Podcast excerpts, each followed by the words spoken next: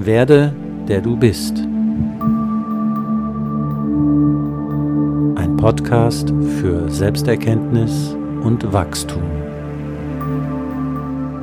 Und damit begrüße ich dich zu meinem Podcast. Mein Name ist Thomas Decker und das heutige Thema ist Selbsthypnose.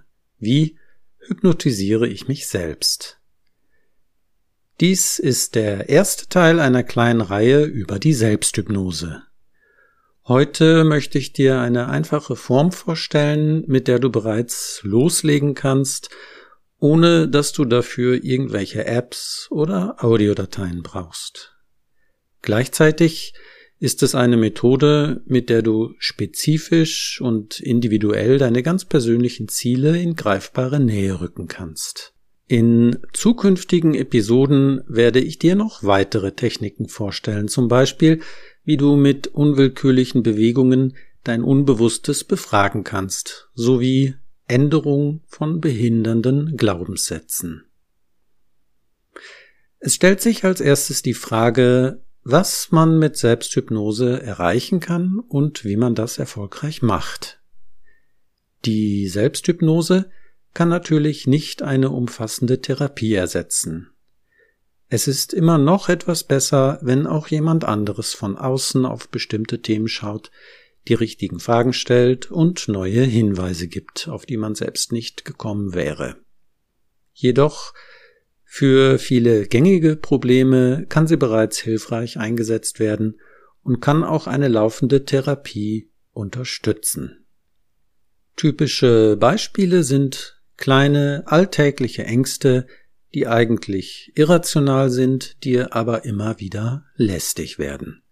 Oder solche Blockaden, die dich daran hindern, die Dinge zu tun, von denen du weißt, dass sie dir eigentlich gut tun würden. Ganz allgemein gesprochen, die Kleinigkeiten, die dich daran hindern, dich frei zu fühlen.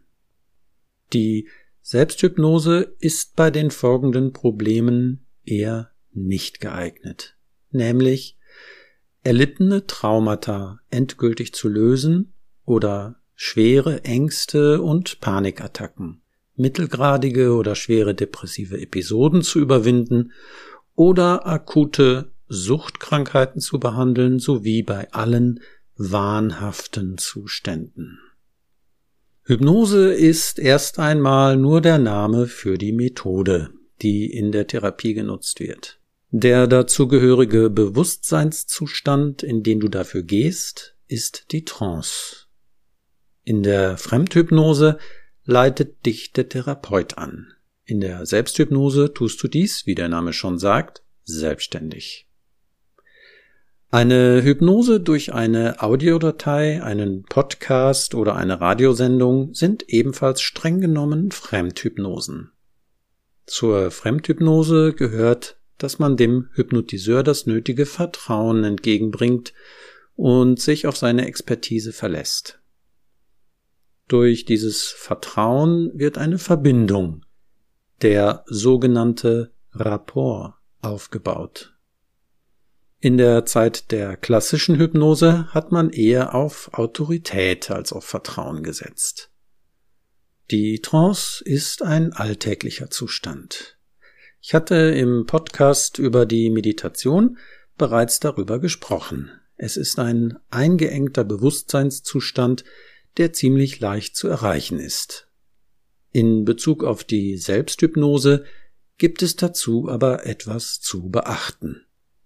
Man kann sich nämlich nicht ganz frei treiben lassen und seinen üblichen Assoziationen im Denken folgen. Etwas mehr Kontrolle und eine klare Absicht sind notwendig. Als Beispiel für eine Alltagstrance kannst du an das Tagträumen denken, wenn du vielleicht gerade spazieren gehst oder mit dem Auto fährst.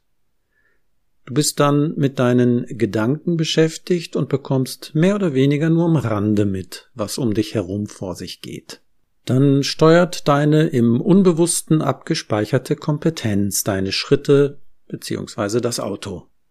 Nur wenn etwas den Fluss unterbricht, etwa eine rote Ampel, kommst du kurz an die Oberfläche, um dann wieder in Gedanken zu versinken, sobald es weitergeht. In der Selbsthypnose gehst du natürlich gezielt in Trance und behältst so viel Kontrolle, wie nötig ist. Daran erkennst du, dass Hypnose nicht Bewusstlosigkeit ist, sondern eine besondere Art des Wachseins. Heute lernst du absichtsvoll in Trance zu gehen und dich dann auf dein Ziel so zu fokussieren, dass es in greifbare Nähe rückt und somit auch in der physischen Realität wahrscheinlicher wird. Gottfried Wilhelm von Leibniz, das Allround-Genie der frühen Aufklärung, war ein Mann mit immenser Schaffenskraft. Er sagte einmal Nur die Vorstellung des Guten, welche die entgegengesetzte Vorstellung überwiegt, treibt stets den Willen zur Handlung an. Besonders bekannt wurde Leibniz übrigens durch die berühmte Erfindung seiner mechanischen Rechenmaschine, die die vier Grundrechenarten beherrschte. Wenn du dich auf der nächsten Party als hochgebildeter Nerd outen willst, hier ein bisschen Angeberwissen. Die wenigsten wissen nämlich, dass er sich intensiv mit dem chinesischen Klassiker I Ching, dem Buch der Wandlungen, auseinandergesetzt hat. Die Anordnung der festen und weichen Striche in den 64 Hexagrammen des chinesischen Orakelbuchs haben in ihm die Idee des Binärcodes erweckt. Das Zahlensystem, das nur aus Nullen und Einsen besteht, Yin und Yang, ist bis heute die Grundlage für alle Computer. So entstand durch Leibniz aus dem Yin und Yang der chinesischen Philosophie unsere moderne Computertechnik. Ebenfalls zutreffend ist das folgende Zitat vom römischen Kaiser Mark Aurel. Erinnere dich, dass alles nur Meinung ist und dass es in deiner Macht steht zu meinen, was du willst. Das bedeutet, dass du erstens dein Handeln durch deine Vorstellungen und Meinungen beeinflusst und zweitens, dass sie nach deinem Willen veränderbar sind. Selbsthypnose also ein aktives willentliches Umlernen ist ein Weg dorthin, meiner Meinung nach der schnellste und einfachste. Als erstes musst du natürlich dein Ziel kennen, und zwar so konkret wie möglich. Dabei gilt es ein paar einfache Regeln zu befolgen, die dir das Umlernen und die Vorstellung ermöglichen. Erstens, es sollte, wie gesagt, konkret sein. Mit allgemeinen, generischen Aussagen kann unser Geist nicht so viel anfangen. Die Ausrichtung bleibt ansonsten ungenau. Die Sätze Ich will besser in Mathe werden oder Ich bin erfolgreich sind zum Beispiel zu ungenau. Wenn das Ziel stattdessen lautet Im Mathematikunterricht bin ich hellwach und leicht zu begeistern, dann wird das Ziel schon greifbarer. Wenn Erfolg das Ziel ist, definiere ganz eindeutig, wie sich Erfolg in deinem Leben konkret zeigt. Zweitens, im Sinne der Genauigkeit solltest du Negationen vermeiden. Es wird immer wieder behauptet, das Unbewusste könnte mit Negationen nichts anfangen. Das ist aber nicht richtig. Das Unbewusste versteht Negationen sehr gut Negationen haben jedoch die beiden Nachteile, dass sie zum einen nur die negierte Sache ausschließen, während alles andere erhalten bleibt, und zum anderen wird der Fokus unwillkürlich auf das Verneinte gerichtet. So ein Satz wie Ich trinke keinen Alkohol mehr ist zwar klar verständlich, aber es bleibt die Frage offen, was ich stattdessen tue. Besser könnte zum Beispiel sein, ich trinke nur noch frisches, klares Wasser. Drittens. Das Ziel sollte im Präsens formuliert werden, um zu vermeiden, dass das Ziel auf ewig in der Zukunft verbleibt. Viertens. Achte darauf, dass dein Ziel realistisch ist. Du magst zwar das löbliche Ziel anstreben, den Nobelpreis für Physik zu erreichen oder König von Deutschland zu werden, aber dennoch werden solche Ziele aus naheliegenden Gründen zu Frustration und innerem Widerstand führen. Also begnüge dich erst einmal mit dem nächstliegenden Zwischenziel.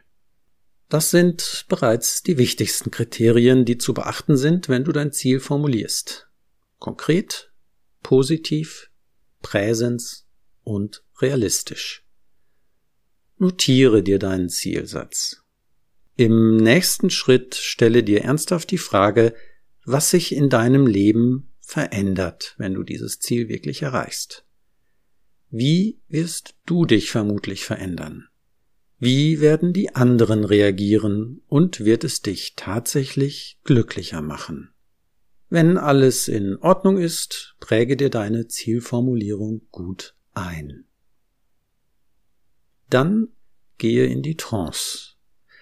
Es ist, wie gesagt, nicht schwierig, das zu tun. Trance ist ein gewöhnlicher Zustand. Etwas ungewöhnlicher ist es, wenn man ihn bewusst herbeiführt. Man ist in einer konzentrierten Verfassung. Deshalb ist es günstiger, wenn man möglichst wenig Ablenkungen hat. Auch wenn man durchaus beim Autofahren oder Spazierengehen in tranceartige Zustände geraten kann, ist für die Selbsthypnose der beste Ort dort, wo nichts anderes deine Aufmerksamkeit zerstreuen kann. Ich bevorzuge eine liegende Haltung, aber es geht genauso gut im Sitzen. Die Augen sollten geschlossen sein, weil man sich dann in der Regel leichter etwas vorstellen kann und weil der Liedschluss ein Signal an das Gehirn ist, sich jetzt von der Außenwelt zurückzuziehen. Wenn du die für dich richtige Haltung an einem ruhigen Ort eingenommen hast, kannst du dich entspannen. Auch Entspannung hat sich als hilfreich erwiesen. Aber es geht gar nicht so sehr um die körperliche Entspannung, sondern vielmehr um eine innere Stille. Das hat die Trance mit der Meditation gemeinsam. In einem stillen oder leeren Geist kann man leichter neue Vorstellungen konstruieren. Lass dir deshalb Zeit, bis du das Gefühl hast, dich tief in dein Inneres zurückgezogen zu haben. Du kannst dir dazu eine schöne, ruhige Wiese, einen Tempel oder einen friedlichen Gipfel vorstellen. Es kann aber auch ein anderer Ort sein, an dem du dich befindest. Mache dich mit deiner Umgebung vertraut, baue sie dir aus und gestalte sie auf eine Weise, die dir das Gefühl von Sicherheit und Geborgenheit vermittelt. Erst wenn du dich dort ganz heimisch fühlst, schließe auch dort die Augen und projiziere deinen Geist in die Zukunft, in der du dein Ziel bereits erreicht hast. Diese Zukunft ist also für die Dauer der Übung deine neue Gegenwart. Sieh die Welt aus deinen Augen. Du hast dein Ziel erreicht. Sprich deine Zielformulierung einige Male innerlich mit der tiefen Gewissheit aus, dass sie wahr ist. Aber versuche nicht krampfhaft zu visualisieren. Eine ganz einfache Vorstellung reicht aus. Du musst es nicht unbedingt so deutlich wie mit den physischen Augen sehen. Nimm wahr, wie du dich dabei fühlst. Vielleicht ist es Freude, Stolz, Klarheit oder etwas anderes.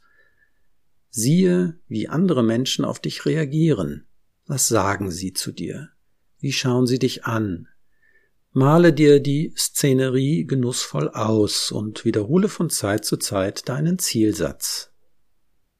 Stelle dir vorher vielleicht einen Wecker, damit die Übung nicht zu lang geht oder für den Fall, dass du einschläfst, was sehr leicht passieren kann.